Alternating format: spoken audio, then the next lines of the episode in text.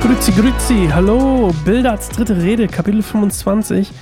Ähm, ich glaube, das ist nicht eingeteilt in Unterkapitel, nö, ist ja auch ganz kurz. Haha, jetzt sehe ich es gerade. Kapitel, äh, Vers 1 bis 6, die kürzeste Rede des ganzen Buches. Und ähm, ähm, ja, Bildert gehen hier so ein bisschen die Argumente aus, würde ich sagen. Ähm, und hat auch irgendwie nichts mehr, was er irgendwie erwidern könnte auf das, was Hiob sagt. Und ähm, das ganze Kapitel dreht sich so ein bisschen oder dreht sich größtenteils darum, wie groß Gott eigentlich ist und wie bedeutungslos und ungerecht eigentlich alle Menschen sind. Und ähm, das ist ja quasi das, was er auch die ganze Zeit schon andeutet, unser Freund Bildert, ist, dass eigentlich Hiob auch schon da reingehört, dass er nämlich Gott nicht fürchtet, dass er ungerecht ist, dass er, ähm, dass, dass, dass, sein, dass er sündig, sündhaft ist und all das quasi ähm, sagt Bildert hier so unterschwellig mit.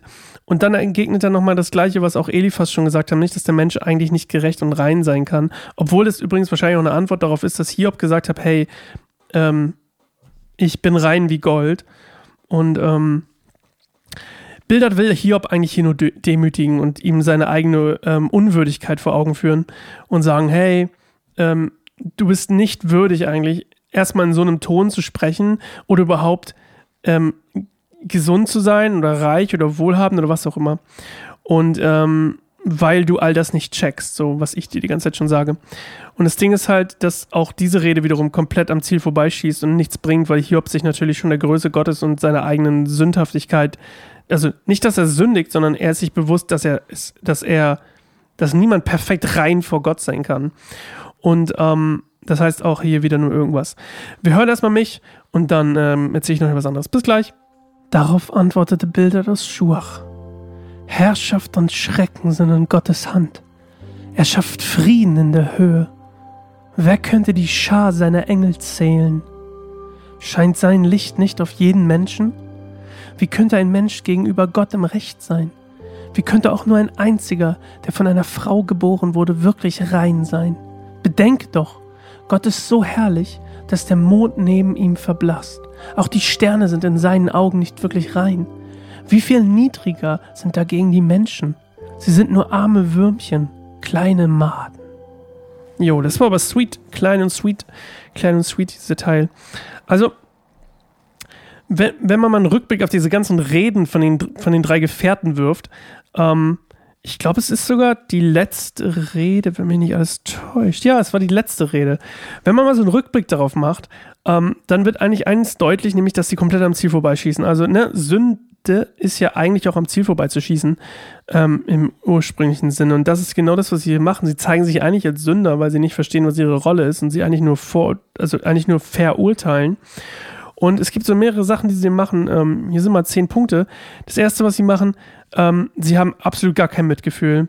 Sie beten, das zweite ist, sie beten nicht. Ähm, also sie kommen nicht vor Gott für Hiob. Also sie könnten ja anstatt sagen, du musst vor Gott kommen, können sie auch für ihn vor Gott kommen. Ähm, sie ignorieren komplett seine Qualen, seine seelischen und körperlichen Qualen. Ähm, sie reden viel zu viel und hören viel zu wenig zu. Sie, sie gehen in so eine gewisse Abwehrhaltung und ähm, wollen eigentlich streiten und sich irgendwie rechtfertigen. Sie, sie verletzen Hiob, anstatt ihn zu ermutigen. Ähm, sie behaupten, den, den Grund für sein, für sein Leid zu kennen und sagen es ihm auch die ganze Zeit, warum er leidet, also werfen ihm Dinge vor, die nicht stimmen. Sie sind eigentlich unbelehrbar, auch wenn ähm, Hiob es immer wieder probiert. Sie haben keine passende Lösung, sie sind eigentlich die ganze Zeit, sind schon komplett überzeugt, ähm, dass, dass das alles genauso ist, wie sie sich das vorstellen. Und das letzte Szene ist so, sie, sie machen ihm krasse Vorwürfe und verurteilen ihn, das hatte ich schon gesagt.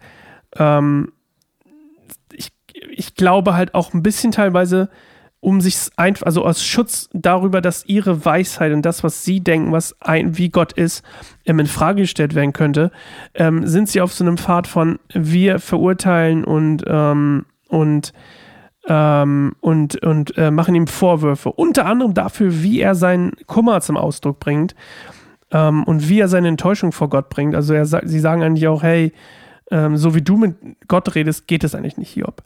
Und ähm, das ist so ein bisschen die Zusammenfassung von den ganzen Reden, das ist das, was sie falsch machen. Und deswegen ähm, tatsächlich sündigen in dem Fall. Ähm, und alles, was sie Hiob vorwerfen, eigentlich selbst begehen. Wir hören uns morgen wieder zu einer neuen Folge Bibelstunde Goldemund. Ich hoffe, du hast einen schönen Tag. Ich hoffe, du hast eine gute Nacht. Ich weiß nicht, einen guten Morgen. Ähm, irgendwas dazwischen. Guten Appetit, falls du gerade isst. Und ähm, ich freue mich, wenn du morgen wieder dabei bist zu einer neuen Folge. Bis dahin, mach's gut. Tschüssikowski.